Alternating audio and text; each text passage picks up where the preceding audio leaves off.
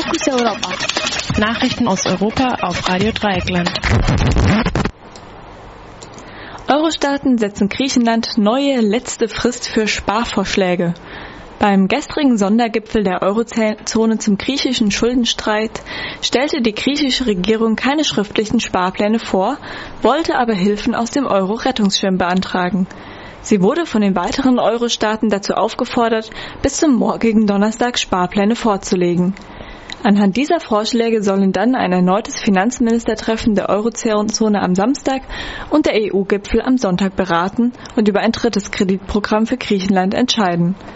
Der Präsident des Europäischen Rates Donald Tusk und der Kommissionspräsident Jean-Claude Juncker sprachen von einer endgültigen Frist für Griechenland, die am Ende dieser Woche auslaufe, und sprachen mehr oder weniger offen von einem möglichen Ausscheiden Griechenlands aus der Eurozone.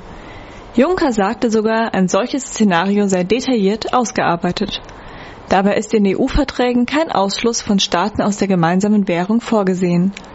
Ein Schuldenschnitt wurde sowohl von Kanzlerin Merkel als auch von Finanzminister Schäuble abgelehnt. Früher am Dienstag hatte der französische Premierminister Manuel Valls jedoch gesagt, eine Umschuldung für Griechenland dürfe kein Tabu sein, um einen Austritt des Landes aus dem Euro zu vermeiden.